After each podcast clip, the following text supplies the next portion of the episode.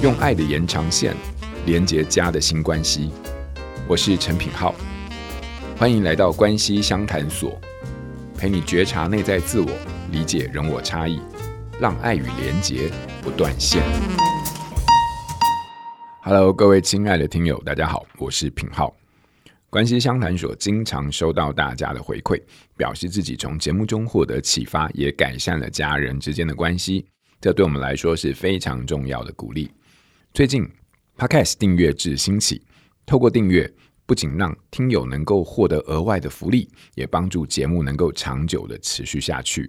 因此，想要邀请大家来帮我们一起填写问卷，能够让我们规划出更符合听友需要与期待的订阅内容。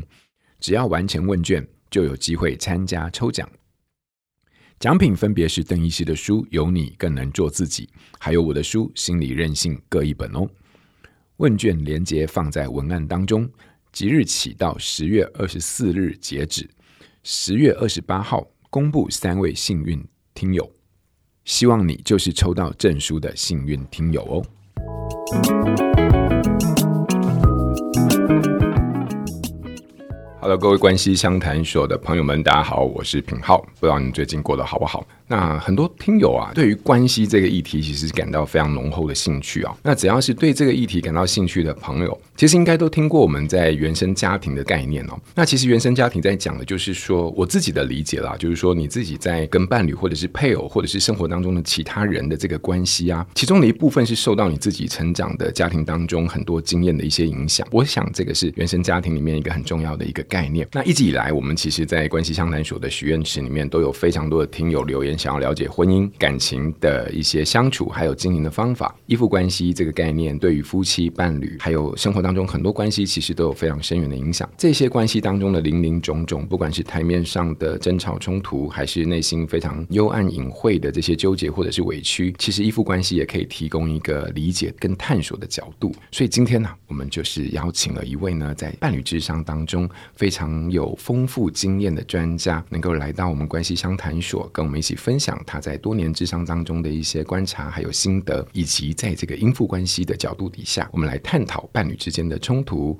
互动，还有种种的一些不理解，为感情带来转机，还有一些理解的视角。那我们今天请到的来宾呢，就是石立新智商心理师。Hello，立新。Hello，平华心理师，你好，听众朋友们，大家好。是是，非常欢迎立新可以来跟我们聊聊这个，我自己都其实不是很熟悉的主题，因为我自己本身背景在儿童青少年为主哈、嗯。那立新因为第一次来关系相谈所，可不可以对听友们大概介绍一下你自己，然后让大家能够先认识你更多一些？没问题，我是立新，然后我先。现在主要在诊所跟咨商所做行动心理师的工作，所以大部分的时间会在接案，嗯嗯，然后有些时候会接一点学校啊、企业或者是社福单位跟政府单位的一些讲座。那因为我自己的专业跟兴趣的关系，我蛮 focus 在伴侣关系上面的一个探讨。那我自己在接案的类型，其实很多的当事人来谈的也都跟亲密关系有关，不管是在感情上面的各个面向，就是哎有一点暗恋啊，或者是我到底要不要告白，然后在关系里面可能遇到各种的冲突。磨合，这个人好像有一点不适合，到底要不要分手？甚至是遇到各种劈腿或外遇的当事人，那有可能是因为想要对自己有多一点的了解，或帮自己做决定而来做一点探索。那也有可能在探索的过程中，我们发现对他来说，现在在伴侣关系里面，如果两个人可以一起来做一些整理，可能对他们的关系的增进可能会有一些帮助。所以我就会邀请说，那你愿不愿意邀请你的另一半来做伴侣智商？再加上现在大家对于智商的接受度也越来越高，还很多人。是直接在预约的时候就两个人一起来做咨商，那我就会发现说，有一些在关系里面在谈感情问题的当事人。如果你的另一半愿意陪你一起来做整理，面对这个关系该解决跟面对的问题，其实要调整关系，相比于你自己一个人来说，容易得多。了解了解，嗯、所以立新的背景其实是一直以来都在伴侣或者是夫妻关系里面、婚姻关系里面，其实琢磨非常多。那我知道，就是这么多年的实务经验的累积下来，其实不只是很多事情发生在会谈室里面，你也把这些在会谈室里面经验写成了一本书，然后可以让更多的人没有机会或者是暂时困难没办法。进到智商室的人，也能够透过这本书来了解到自己在关系里面发生的事情哦。所以我知道你今年七月出了一本书名，就叫做《越爱越痛》，我们的关系出了什么错？好哇，这个书名真的就是直接就非常精辟的点出了我相信是蛮多听友在关系当中所面临到的一些困扰或者是阻碍哦。那我知道这本书收录了你非常多年在这个伴侣智商的一些经验，那书名本身其实就非常破题哦。所以我可不可以就从这个书名开始，然后请立新跟大家聊聊，就是在爱情或婚姻关系的两个人到越来越痛的状态底下是哪里出错？因为我自己在婚姻关系里面会痛的时候，通常都是被打，而不是心痛，是身体的，对身体的痛哦。当然那个是因为各式各样的玩笑啊等等啊。不过我相信你说的这个痛，其实是在关系本质上的一个更大的挑战。可不可以说说看，就是在这个部分你观察到了些什么？然后为什么是越来越痛？如果我们谈伴侣关系，其实很难不往回推，去了解自己的家庭经验是什么，包含我们现在不管是在感情中，还是在人际相处上的各种应对进退，或者你面对一些冲突的时候，有一些人就真的比较习惯闷着不说出来，有一些人就真的比较习惯想要当场讲开，不想要让那个疙瘩放在心里面。所以我相信，如果我们听友们回去反思一下你自己在感情中或在人际相处上面的一些模式跟习惯，很多的蛛丝马迹，你可以帮助自己留意的，然后可以感觉到说，哎，原来我这些反应可能跟我以前的经验有什么关联。这本书上就想从这个角度来谈两个人的感情是怎么样形成，然后在这个形成过程中会因为各自的哪一些不同，而好像形成一个越来越纠结跟卡在一个循环里面。如果对于依附关系有了解的话，可能会知道说，在成人的角度中，我们会分成四种的依附类型，包含安全依附、焦虑依附、逃避依附。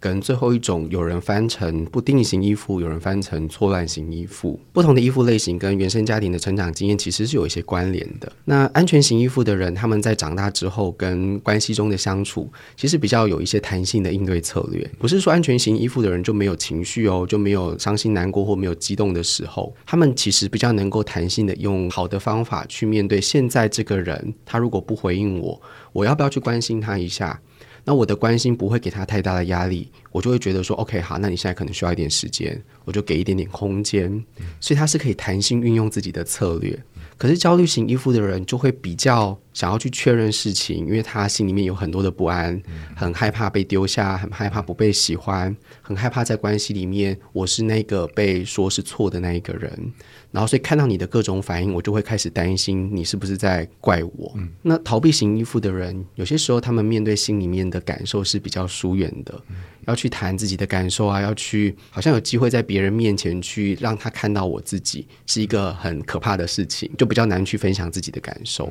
那不定型或错乱型依附的人，在感情里面，他们就会比较来来回回的。有些时候想要你关心他，可是当你真的关心他之后，他就会展现出一个你现在不要来烦我的样子。可是当你真的走开了，他就会心里面在赌气，然后就是传一段讯息骂你说：“你以为你这样就可以走掉是不是？你为什么不在我旁边多待一下？”你就会看到这种好像他又想要你干嘛，可是他又不想要你干嘛的那种感觉，比较难让人用一个好的方式去跟他相处。那在这本书里面，我其实试着跟大家介绍职场中的观察，还有各种理论啊，然后知识的背景为一个基础，想要跟大家分享说，在不同的类型的感情中，其实我们很容易搭在一起之后，就发现啊，我好像在感情中比较容易用某一种形式的样子跟另一半互动。那那个形式可能就跟你的依附类型有关，特别是我在这本书里面其实多提了一个概念是依附位置，基本上在感情中会奠定在你的依附类型中形成某一种相对应的依附位置。比如说，我如果是一个比较焦虑型的人，我在跟对方相处的时候，就比较容易，好像想要跟对方有多一点时间相处啊，然后想要多了解对方的心情啊，所以这个面向上，你就会越来越像一个我要追着他跑。我要更靠近他，然后渴望关系的这个追逐抗议的这个类型。另外一种面向上，就是我们在逃避依附的类型上面，我们可能也会经历一种逃避退缩的位置。嗯、那这个位置是我们可能面对感情就会比较是处于一个担心，然后不太确定说我这样说的好不好，嗯、然后说了好不好，我可能就会宁可不说，宁可不要冲突，我把这些心情放在心里面。嗯所以，当这两种类型的人搭在一起，就会看起来很像那个猎豹在追山羊一样，嗯、一个在追，一个在跑，然后一个想要确认事情，一个就觉得我现在谈这些事情没心情，我不想要理你。是是，你刚才这个形容是非常立体啊。比如说，我们依附关系大概就是四种模式，对不对？可是除了依附关系带来对我们这个身心的或者是人格的影响，对关系的一些基本的一些信念以外，其实它展现出来的行为，其实也可以分成几种模式。你刚才说到，比如说像追逐者，或者是说呃卫避者，这让我想到这个小学生很爱玩的那个游戏叫鬼抓人，鬼抓人，对，鬼就是哈哈，我要去抓住每一个人，然后你知道，就卫避者的给我感觉就就是尽量的跑就对了，然后把所有东西就是尽量让自己能够，你知道，很象征，就是说我就是不要让他发现我的任何不管是外在的东西，或者是内心的状态，对对对，它就很像某种我们在玩的游戏，只是这游戏在关系里面是它其实蛮耗损的。嗯，那我就想要进一步提问，因为你刚才讲到，就是说这个里面有一个很重要的前提哦，也就是说，我们如果能够先透过自己过去不断的、长期的在关系里面的经验里面，看到自己的某种模式，那比较能够知道，就是说，哎，我的现在这个位置，可能当我有这样惯性的或者是直觉的反应的时候，那可能意味着我可能在依附这件事情上面处在一个什么样的状态，或者是本质，我就想要在延伸这件事情，因为我相信很多人开始在听到鬼抓人的时候说，对对对对对，哎，我都在抓我老公，或者是我老公在抓我，都不想让他抓到这样子。延伸到你书中，就是你有用了一句话，你说见位配妥，出门已经是江湖啊，这听了真是心有戚戚哈。所以说，可不可以请立新就是再跟我们多聊聊啊？你刚刚说到的，像我们在原生家庭的这样的一个依附模式，刚刚你提到的是这个依附模式进展到了一个所谓依附的位置，这边可不可以多聊聊？比如说像好，那如果焦虑依附、逃避依附等等啊，我们会有些什么样的典型的行为啊，或者是我们对于关系会有什么样的假定啊？哦，那它又怎么影响你印象中你比较深刻的，或者是等等？对，嗯，那我这边想要补充一个概念是，是因为我在这本书上面特别提到依附位置的概念。嗯，那依附位置跟依附类型，其实蛮多人会有一些搞混的。嗯，那我想澄清的是说，我们特别提依附位置，是因为我们在职场里面看到的，在相处的样子，其实是会有一些因为各种事件而有变动的情况。嗯，比如说我可能是一个焦虑依附的人。我在感情中可能原本是一个比较追的那一方，就是哎，我是一个比较渴望连接啊，有时候会想要去你旁边蹭一下你啊，然后有时候会想要确认你在哪里啊，然后不安全感可能蛮明显的。嗯可是有可能发生重大的事件，比如说外遇、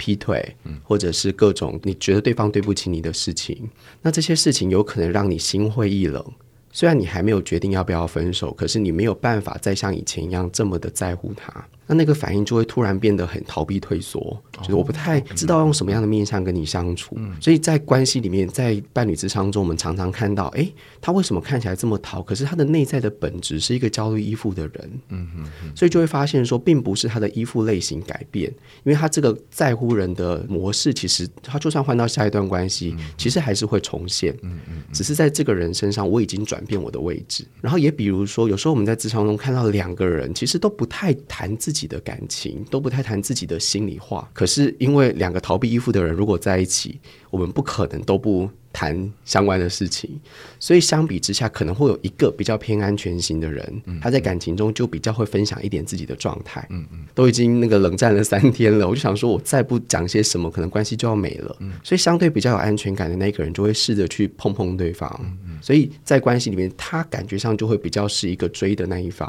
所以这个概念是想澄清，我们在依附类型里面，有可能你并不是这么清楚知道自己是哪一种依附类型。可是如果你在伴侣关系里面，你可能很明显的知道，我现在跟他的相处，我比较像是追的那一方，嗯、还是比较像是逃的那一方？嗯嗯，就从这个角度帮自己做认识，我们就可以比较去判断说，我们现在的相处中，究竟我会习惯做出哪一些行为，带给对方一些困扰或不好相处的一个状态。我可不可以这样子做个理解？立信，你帮我做个厘清哦。就是我刚才听你在讲的时候，其实就是说我们自己本质上面大概什么样的依附关系，它会有一个蛮主要的向度了。这里面有一个概念，我刚才听你这样讲，就是我可能是一个非常焦虑依附的人，对不对？我对于关系就是处在一种啊，你知道有各式各样的不自在或担心。可是你是说，其实也不是那么绝对，我也可能有安全的部分，只是它可能不是那么主要的呈现。它最主要，我在关系里面，只要一旦进到关系里面，我就很容易以焦虑依附这件事情来主宰我对于所有关系的经营跟反应。可是，在面对跟不同人的互动的时候，其实我的所谓的依附的位置其实是会变动的。我可能一开始可能我一直想要把它抓牢，可是，一旦发生了一个非常重要的事件的时候，突然变成了就是逃避者。可能那不代表就是我的依附的本质有改变。所以，很多时候我们会看到自己在关系当中的模式可能会有一些变动，但是核心的本质还是必须要透过跟智商师做一些更深的探讨的话，比较能够知道那个更原生的核心的部分。对对对。所以这个大概是从我是什么样的本质，然后在行为的层次其实不是那么绝对的部分，对不对？对，可以这么说哈。嗯、这样子说起来的话，就是说，哎，那我们就可能要再往深一点，再多了解一点。也就是说，有时候我看到我这么多行为，有时候我就是莫衷一是啊，我一下追，然后在那边又多给人家追，好，然后 可是我的本质我就是不知道，对不对？那今天除了在这个跟智商师讨论以外，我在书中有没有办法可以去体察到自己的依附的本质啊，比如说在依附位置或依附类型上面，其实如果我们先不把它区分的这么清楚，嗯、我们就大概去了解说，我可能在关系中会有一个大致上的行为倾向。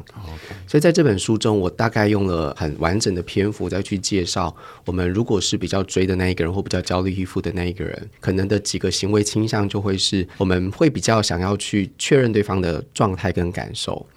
然后我们可能也会比较担心对方的各种反应，所以你会带着一个警铃，想说他现在不说话，或他那个白眼是发生什么事？嗯嗯嗯、那个警铃就会提醒你说关系有变化，或者是他原本都很准时来接你下班啊，可是最近就常常忘东忘西，或者是他常常在接你之前会好像在跟其他的女生讲电话，你可能心里面就会担心说他是怎么了？所以那个我们想要去确认，想要去跟对方连接，甚至是你想要去指责或者是怪罪对方的各种。行为其实也有可能就在关系中无形间的慢慢的累积，然后形成一个你习惯性的模式。嗯嗯嗯。那相对应的，逃避依附或者是逃避退缩的这个位置的人，我们在感情里面比较习惯就是比较沉默，然后比较说道理。因为对他们而言，那份心情的接触是一份烦恼，是一份很没有意义的东西，嗯嗯嗯、然后是一份没有帮助，甚至让自己痛苦的事。在看到对方的一些反应的时候，就觉得我现在跟你讲这些可能没有意义。嗯嗯、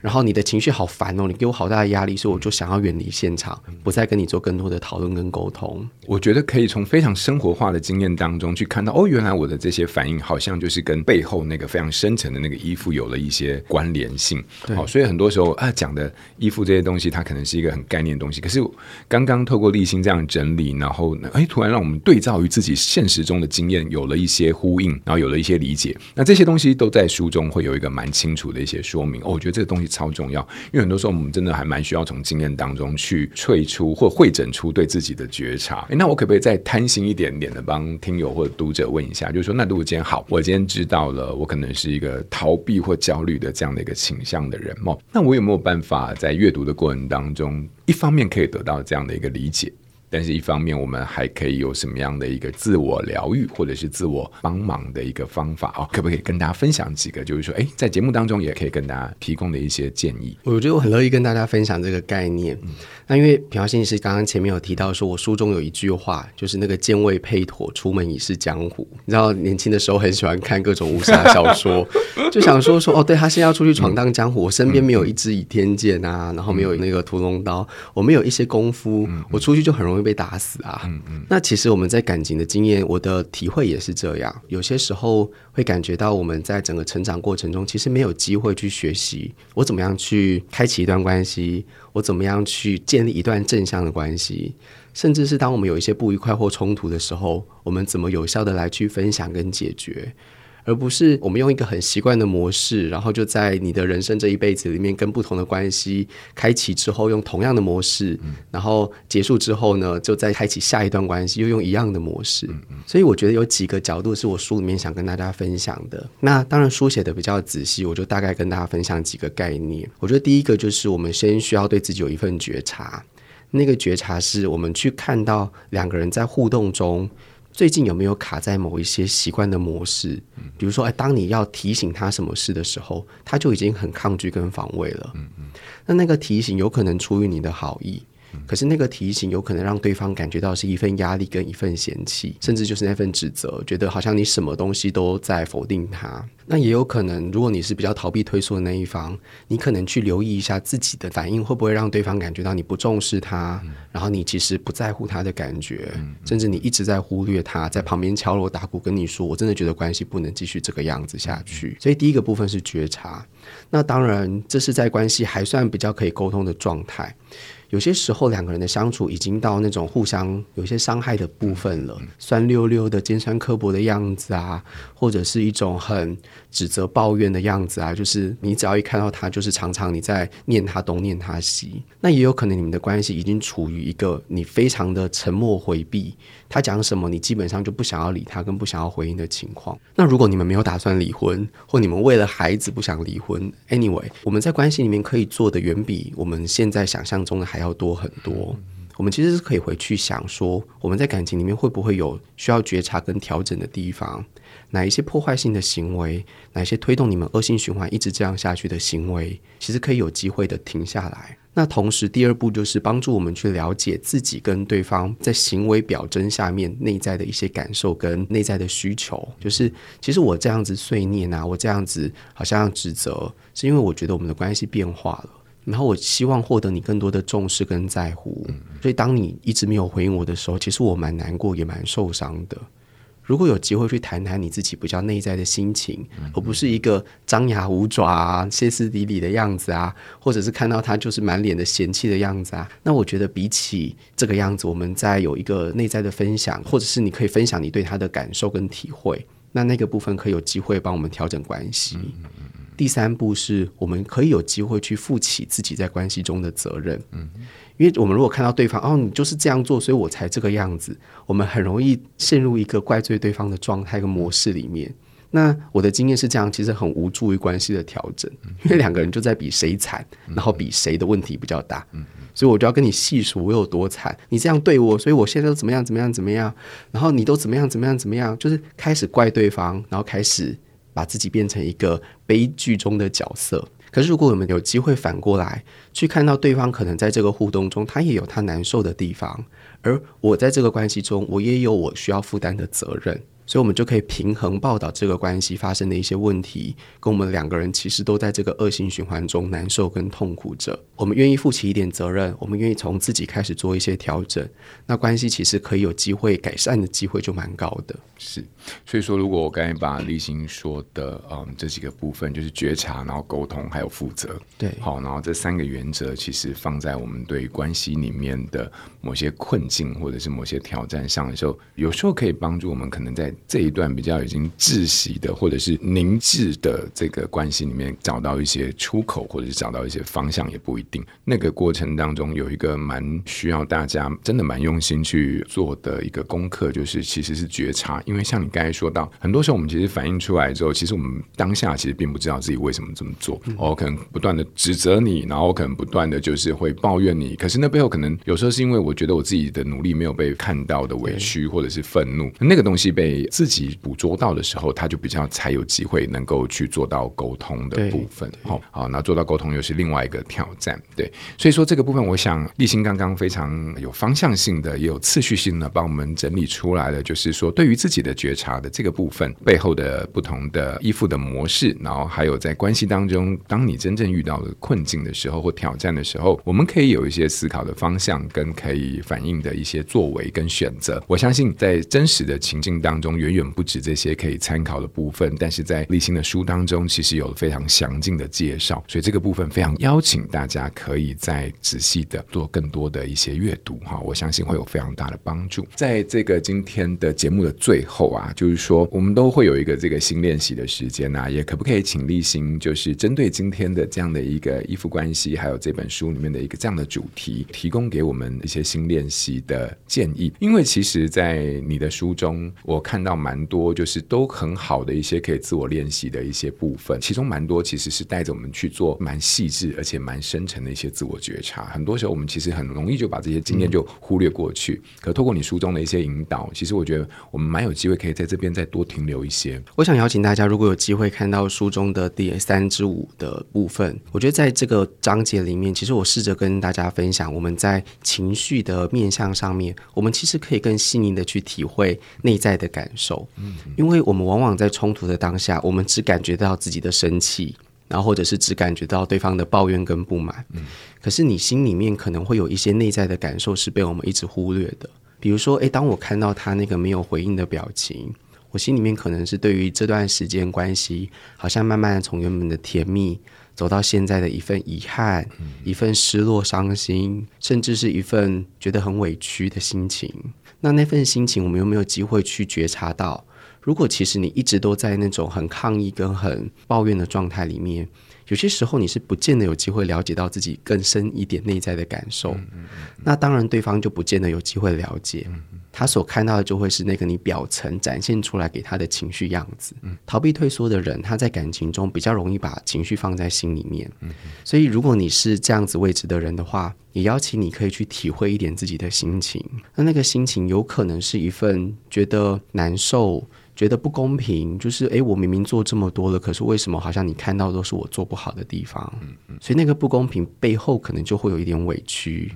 觉得如果我。总是在被你嫌弃跟挑剔，我真不晓得我们关系该怎么走下去的一份伤心。嗯、可是有可能你展现出来的样子就是冷漠，嗯、所以想邀请，不管你是追的一方还是逃避的一方，你们在自己的情绪体验里面都可以去更细腻的去做一个体会。嗯、我展现出来给对方的样子，真的是我内在真实跟深层的感觉吗？嗯还是我那个展现出来的样子，其实很容易把对方推开。很多时候，就是我们处在这个模式里面，因为它是一个模式啊。这个模式就代表说，其实你长久以来已经惯性的反应了。可是，当你自己在这个模式里面又出现了某些反应的时候，其实那背后其实应该是有蛮多的情绪是在那边劳动，或者是在那边流窜的。嗯，如果可以的话，就是带着那份的好奇跟觉察底下，看看探究一下自己在这些反应的背后，在这些行为的背后，那个情绪到底它是一个什么样子的本质在存在？嗯、可能是委屈，可是委屈的东西是什么？那那东西的相对关系又是什么？等等，让我们在那个地方再多做一些停留的话，那有时候再回过到你现在的这个模式里面，它可能会开启或者是敲动一些你原本很惯性的反应的东西。比如说，我就发现我自己就是非常委屈的时候，我就会不断的就是去。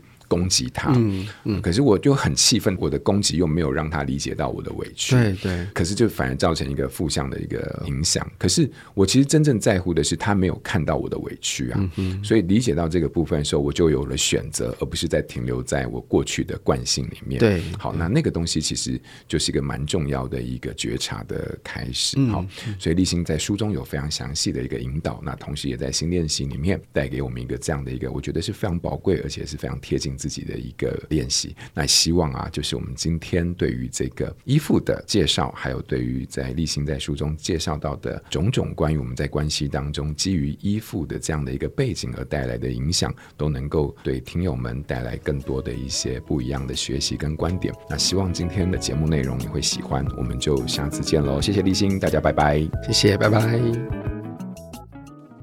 亲子天下 Podcast 谈教育、聊生活，开启美好新关系。欢迎订阅收听